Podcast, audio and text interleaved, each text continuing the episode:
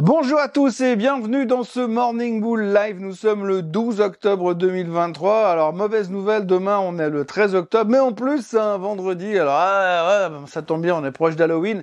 On ne sait jamais ce qui peut se passer, mais en tous les cas, pour l'instant, ce qu'il faut surtout retenir, c'est qu'on a une espèce de, un espèce de sentiment de vent d'optimisme à nouveau. Hein, autant il y a quelques jours en arrière, on était au bord du gouffre sur les indices, on se posait plein de questions. Euh, le Fear and Greed Index était au plus bas, donc euh, euh, plein de terreur. Et à partir de ce moment, eh bien, on est remonté à toute vitesse. Pourtant, tout ce qui se passe dans le monde peut nous laisser euh, se poser quelques questions. Et puis en plus, quand on voit les chiffres économiques qui sortent, eh bien là aussi, on pourrait se poser des questions. Mais mais, mais heureusement, euh, nous sommes toujours en pleine phase d'interprétation et de jugement futur sur ce qui va se passer, ce qui fait que globalement, eh bien, on se fout des mauvaises nouvelles, mais à un point comme on s'en est jamais foutu, et on se concentre uniquement sur ce qui va bien. La méthode couée, l'absolu positivisme des marchés, c'est maintenant.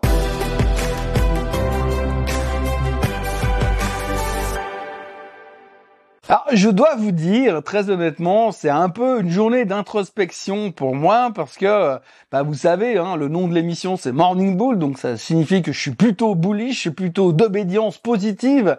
Euh, c'est plutôt le cas en général. Euh, mais là, depuis euh, quelques jours et spécialement ce matin, j'ai quand même une sérieuse envie de shorter le marché. Alors, je le fais pas parce que c'est contraire à ma religion, mais en tous les cas, il y a quand même un truc qui me dérange profondément. Pas qu'un truc, hein, il y a plein de trucs qui me dérangent.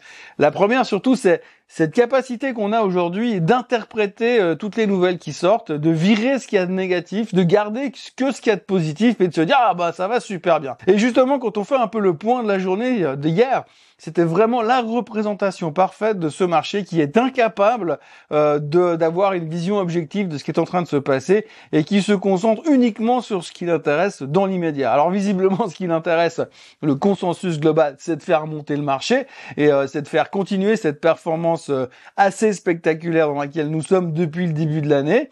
Euh, mais en tous les cas, pour l'instant, tout ce qui vient de mauvais, et il y a des choses mauvaises qui arrivent, eh bien, on a cette, euh, cette euh, vraiment capacité exceptionnelle de ne pas le voir pour l'instant. Je dis bien pour l'instant, parce que ça pourrait changer on connaît notre capacité à tourner la veste assez rapidement. Alors tout d'abord, la première chose qui dérange quand même un tout petit peu, c'est les conflits dans le monde. Hein. On sait qu'on a l'Ukraine et la Russie, bien qu'on n'en parle plus pour l'instant. Maintenant, on a la Palestine et Israël, ou le Hamas contre Israël.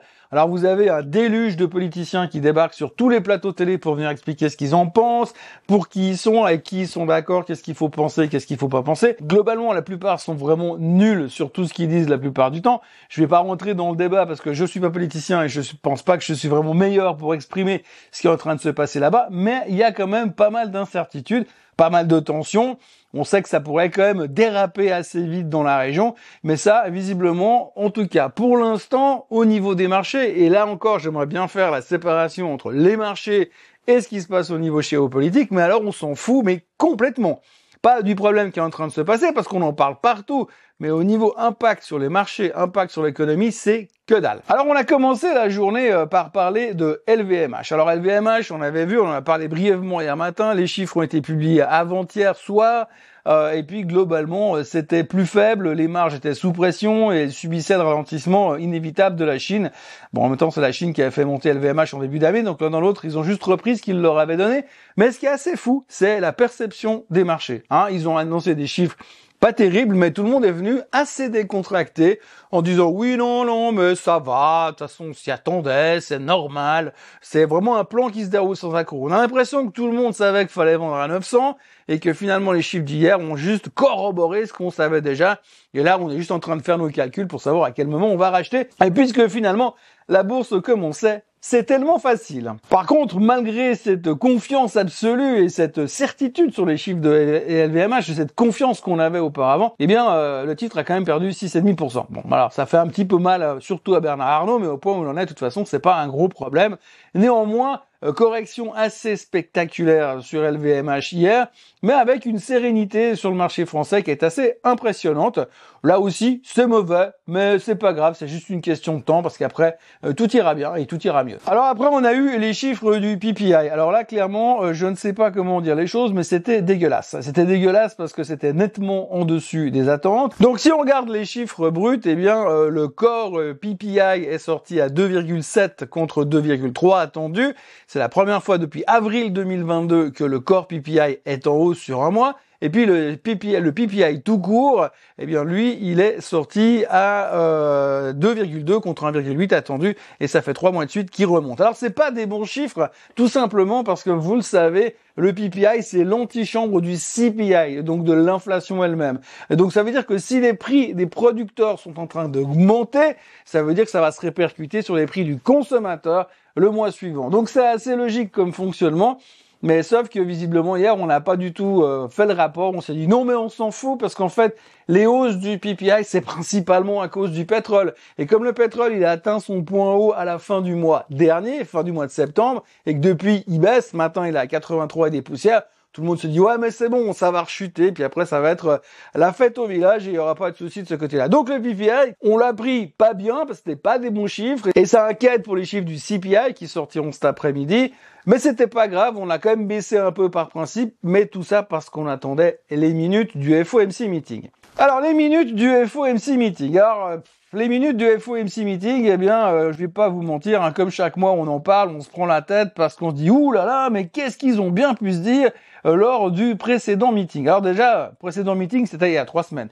Donc tous les chiffres et tout ce qu'ils ont réfléchi, tout ce qu'ils ont utilisé pour sortir leur communiqué de presse, ça date d'avant il y a trois semaines. Donc tout ce qui s'est passé depuis trois semaines, ils n'avaient pas ces données, à moins qu'ils aient une DeLorean pour faire un retour vers le futur. Donc en gros, ils ne savent pas, ils ne tiennent pas compte de ce qui s'est passé depuis trois semaines. Et il s'en est passé des trucs, hein. PCA, non-farm payrolls, emploi plus fort que prévu, et la guerre entre Israël et, le Hamas. Donc il y a pas mal de choses qui ont changé depuis trois semaines, donc ça ne tient pas compte. Enfin, le, FOMC meeting du mois de septembre, on ne le savait pas, donc forcément, c'est un peu biaisé comme chiffre. Néanmoins, à l'intérieur du communiqué, ce qu'on entend, c'est que ils sont plutôt d'accord euh, pour euh, maintenir les taux élevés. La question, c'est pas est-ce qu'on va aller beaucoup plus haut? On entend parler d'encore une hausse, mais maximum une hausse. Ils sont d'accord de les garder élevés, peut-être plus longtemps. La question, c'est combien de temps ils vont les garder? C'est là où ça reste un petit peu euh, bizarre.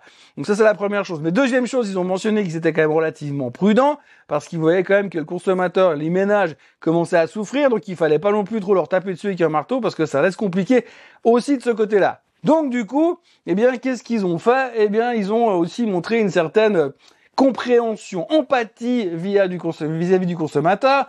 Euh, donc du coup, nous, les investisseurs, on s'est dit ah mais ils sont en train de devenir plus gentils, ils sont en train de pivoter. Et c'est vrai qu'à l'intérieur des chiffres et des communiqués de presse des minutes, eh bien on voyait que certains des banquiers centraux étaient euh, en train de se dire bah ouais il faut qu'on arrête de monter les taux et puis qu'on patiente un petit peu pour voir comment cette inflation va ralentir. Alors à l'intérieur de ces minutes, il y avait à boire et à manger. Et je vous le cache pas, la majorité du communiqué de presse est quand même au quiche plus que de viches. Néanmoins, comme on a senti qu'il y en a qui étaient en train gentiment de tourner la veste, bah du coup, alors c'est la fête de Dovish, on a vu ce qu'ils ont dit hier, ils ont dit avant-hier, ils ont dit oui, de toute façon, euh, il n'y a plus vraiment de raison de monter les taux. Donc on s'est conforté dans notre scénario de Viche et dans notre scénario de nous dire a priori si ça se trouve, ils peut-être qu'ils monteront même plus les taux en 2023, même si c'est pas ce qu'ils ont dit hier. Donc du coup, le marché est monté et il a terminé au plus haut depuis euh, un bon moment et avec une force relative assez impressionnante puisque la plupart des traders sont en train de vendre leur poudre, d'acheter des calls, que tout le monde est en train de tourner la veste. On parle déjà de Christmas Rally, on parle de rallye dans les technos à venir il y a un enthousiasme tout d'un coup qui est arrivé sur les marchés qui est assez spectaculaire, il faut le signaler, et pour pas grand chose fondamentalement quand même. Alors du coup, euh, l'indice euh, Greed and Fear remonte, on n'est plus que sur Fear pour l'instant, on n'a plus euh, extrême Fear, là on est remonté gentiment, donc ça va un petit peu mieux, on est un peu plus rassuré, les marchés montent, les trends à court terme se pointent à la hausse, donc c'est plutôt euh, encourageant. Et donc du coup, on peut se poser la question, mais pourquoi on a baissé en fin de semaine dernière? Qu'est-ce qui a bien se passer Le rendement du 10 ans Ah bah oui, le rendement du 10 ans. Bon, alors vous inquiétez pas, le rendement du 10 ans, il s'est pris une claque et il est en train de se péter de nouveau la figure. Donc ça, ce qui nous avait fait peur la semaine dernière, eh ben on va le réutiliser euh, pour remonter finalement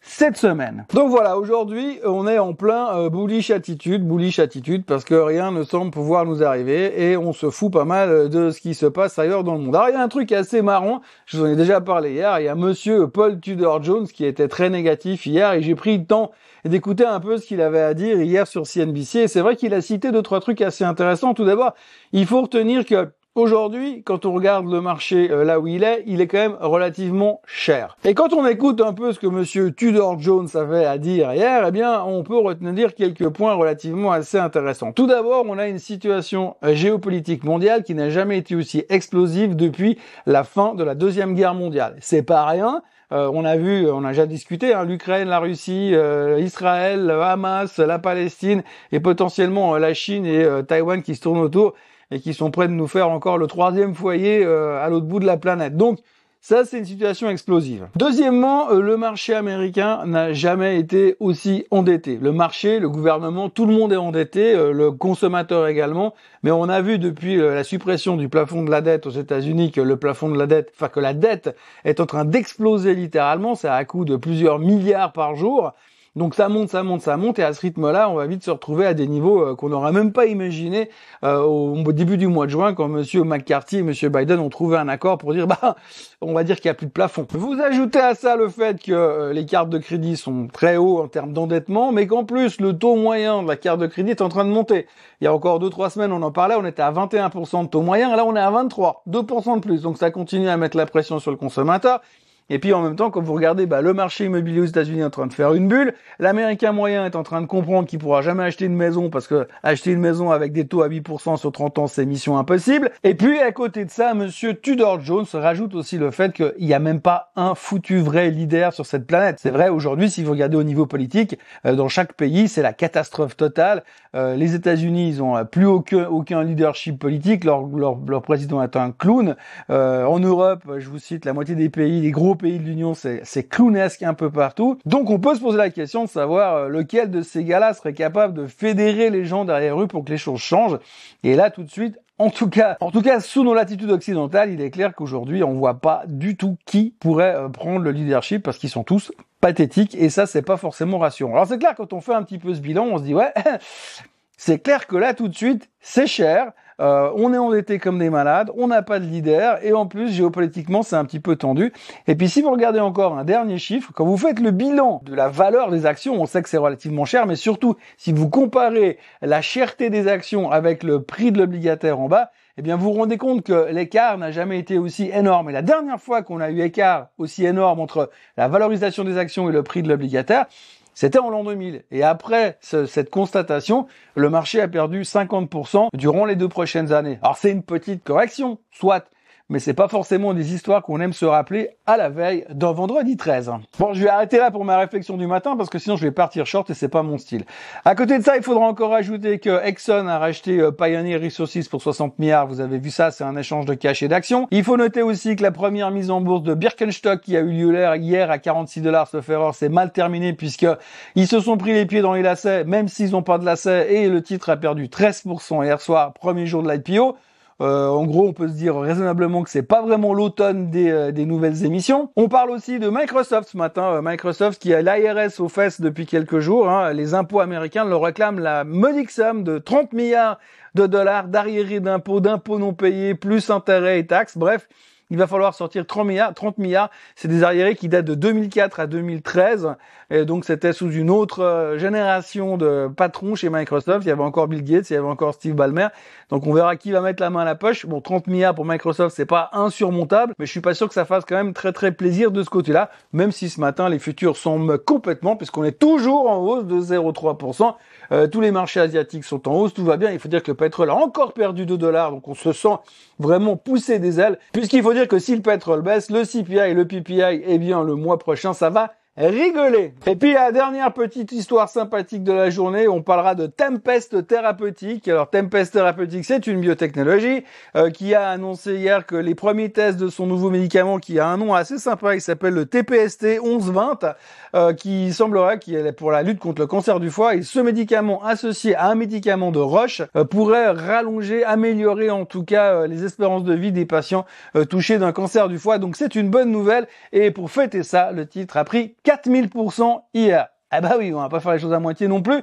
Il y a tellement pas grand chose à dire que, mis à part parler de ces problèmes économiques géopolitico euh, fondamentaux sur le marché américain, que dès qu'il y a une bonne nouvelle, eh bien, on s'emballe comme sur Tempest Thérapeutique hier soir. Aujourd'hui, bien sûr, CPI tout à l'heure, c'est le chiffre de la journée. Il y aura les minutes de la BCE, mais ça, tout le monde s'en fout. Il y aura le CPI américain tout à l'heure, on l'attend autour de 3,6 et 4,1 euh, selon lequel vous regardez. Donc là aussi, il faudra faire attention. S'il y a une mauvaise surprise et que c'est plus haut, on va peut-être commencer à se dire que l'inflation n'est pas autant sous contrôle que ça. Et puis il faut faire attention parce qu'on est quand même capable de tourner super vite euh, notre veste en ces derniers temps.